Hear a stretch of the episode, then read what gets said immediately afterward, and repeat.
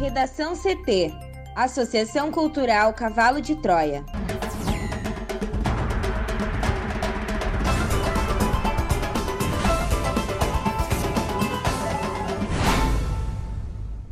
Agora, no Redação CT. Lázaro Barbosa é morto em ação policial após 20 dias de busca. Mulher grávida é a primeira pessoa a falecer de variante Delta no Brasil. Gás de cozinha sobe 4,3% em um mês e chega a custar 130 reais no Centro-Oeste. Professora de Caxias do Sul morre de Covid. Óbito é o primeiro na rede municipal, segundo a Prefeitura.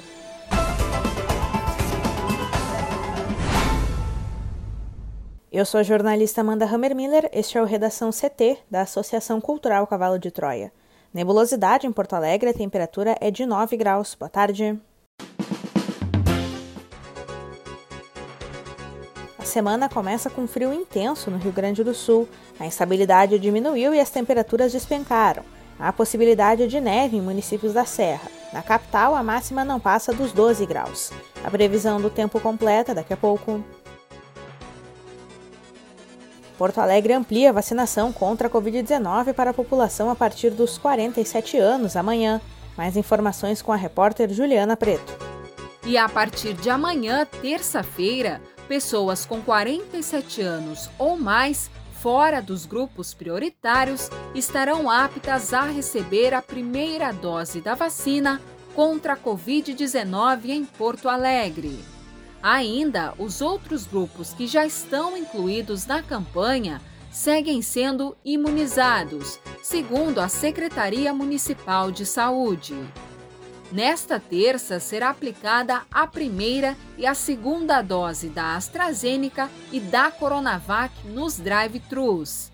Já a da Pfizer será administrada em 12 unidades de saúde.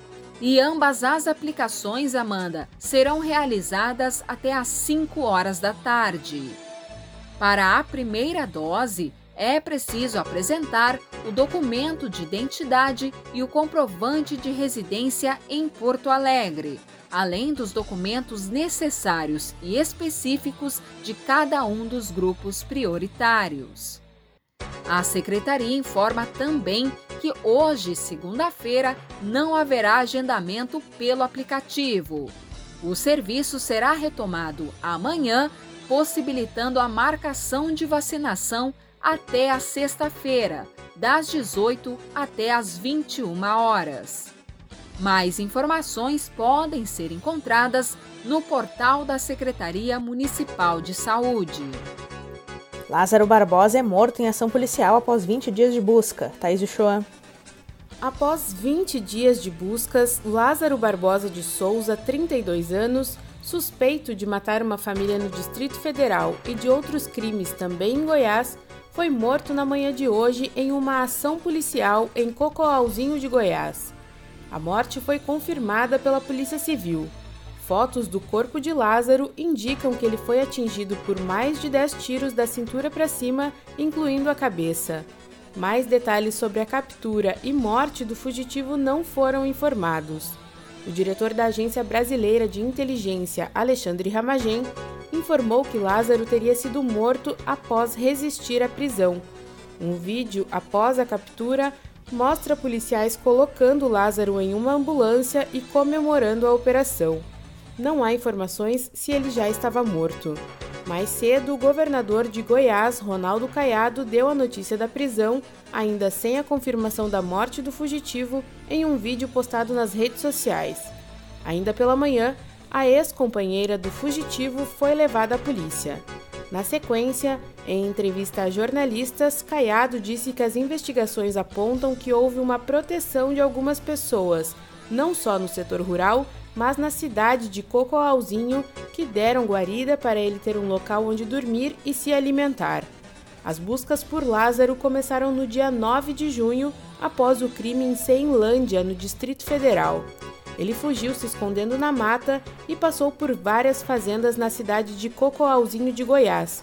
Durante as buscas, o fugitivo trocou tiros com policiais, fez três pessoas de reféns e baleou outras quatro, entre elas um policial militar. Segundo a Secretaria de Segurança Pública, o trabalho de buscas mobilizou mais de 270 agentes das forças envolvidas, entre elas a Polícia Civil e Militar de Goiás e do Distrito Federal, Polícia Federal, Polícia Rodoviária Federal, Diretoria Penitenciária de Operações Especiais e Corpo de Bombeiros Militar. Nesse período, a Força Tarefa recebeu cerca de 5.300 informações no Disque Denúncia sobre o caso. Lázaro é investigado por mais de 30 crimes cometidos em Goiás, Bahia e Distrito Federal. A maioria dos casos é referente a crimes de latrocínio, roubo seguido de morte. Ele já possui uma condenação por homicídio na Bahia e também era procurado por crimes de roubo, estupro e porte ilegal de arma de fogo. Para o Redação CT, Thaís Uchoa. Mulher grávida é a primeira pessoa a falecer de variante Delta no Brasil. Uma mulher grávida de 42 anos foi a primeira pessoa a morrer pela variante Delta, também conhecida como a cepa indiana, no Brasil.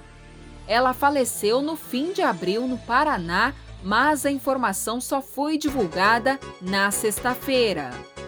A variante que foi identificada pela primeira vez na Índia já circula por 92 países segundo a Organização Mundial da Saúde. De acordo com o Ministério da Saúde, Amanda, já foram identificados 11 casos de infecção pela cepa, incluindo da mulher que veio a falecer. A única região que não registrou a variante foi a norte. Os primeiros registros foram confirmados em maio entre tripulantes do navio Shandong Dazi, que atracou em São Luís, no Maranhão, e somam seis dos 11 casos. Há ainda dois casos de Apucarana, no Paraná, e ocorrências isoladas nos municípios de Campos dos Goitacazes, no Rio, Juiz de Fora, em Minas Gerais e Goiânia, Goiás. O primeiro caso da Delta no Paraná foi anunciado no início do mês em uma mulher de 71 anos, que foi hospitalizada e sobreviveu. A mulher de 42 anos foi o segundo caso do estado. Ela estava viajando e apresentou sintomas dois dias após a volta ao Brasil. Então, ela foi internada oito dias depois e morreu no dia 18 de abril, após uma cesárea de emergência. O recém-nascido testou negativo para a Covid e está saudável após passar dois meses internado. A Secretaria de Saúde do Paraná avalia que não há transmissão comunitária da Delta no estado e diz que aguarda análise de outras amostras também enviadas para o programa de vigilância realizado em parceria com a Fiocruz. A única cidade do país que possui a transmissão comunitária da variante Delta é Goiânia, mas especialistas avaliam que o monitoramento de variantes no país ainda é insuficiente. E eles reforçam a importância da vacinação e também o uso de máscaras. Para o Redação CT, Juliana Preto.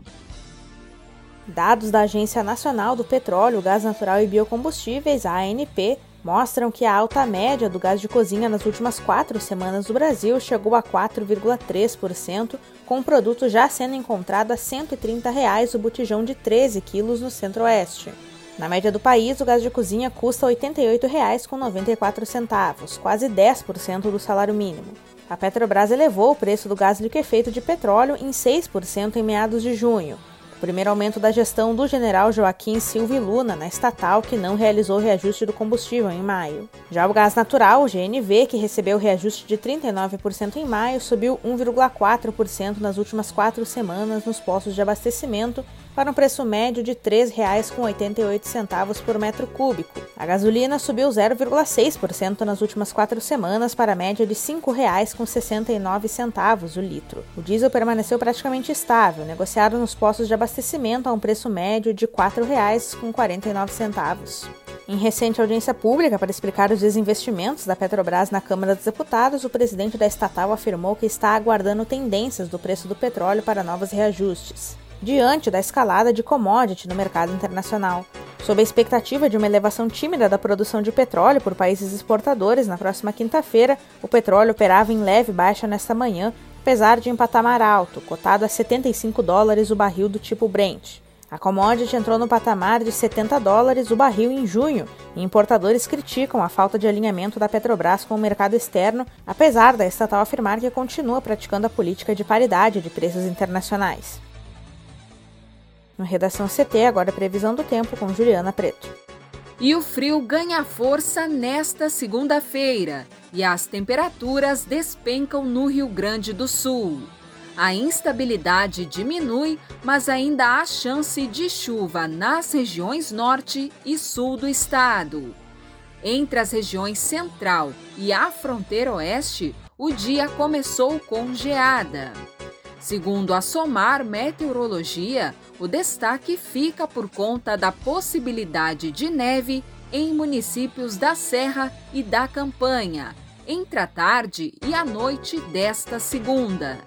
As chances de ocorrer o fenômeno aumentam devido ao avanço da frente fria pelo sul do país, associada a um ciclone extratropical que está no oceano.